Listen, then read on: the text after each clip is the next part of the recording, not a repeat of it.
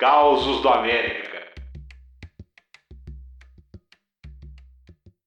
E aí, galera?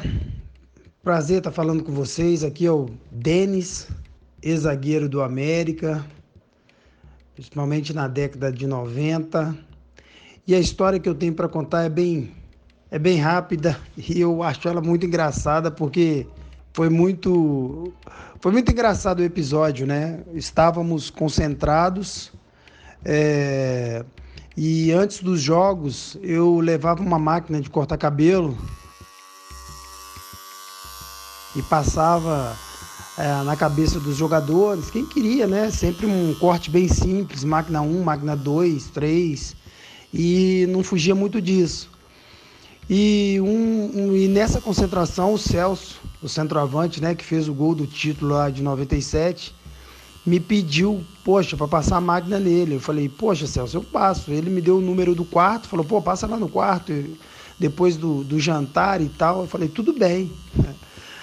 Aí peguei o número do quarto, preparei minha máquina e tal, e fui. Fui atendê-lo, né? Logo depois do jantar e tal, esperei um tempo e fui.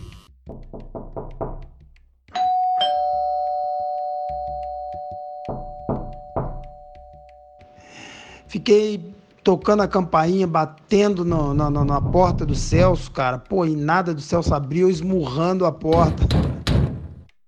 De repente, quem tava lá dentro acordou e veio, né, cara? Abriu a porta. Pô, quem era? Ai, cara. Marcos Salum.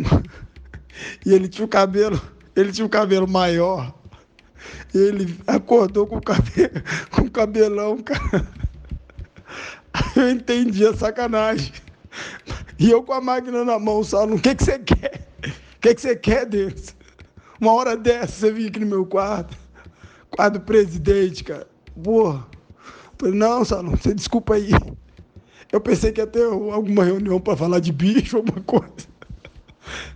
E isso a maioria dos jogadores no corredor escondido, cara, só escutando eu tomar dura do presidente, cara. Pô, ficou marcado, foi engraçado. Ainda bem que depois eu acho que a gente até ganhou o jogo, ficou legal. Virou piada pra, pra ser lembrado aí com, com muito carinho. Mas foi constrangedor. Um abraço, tchau, tchau.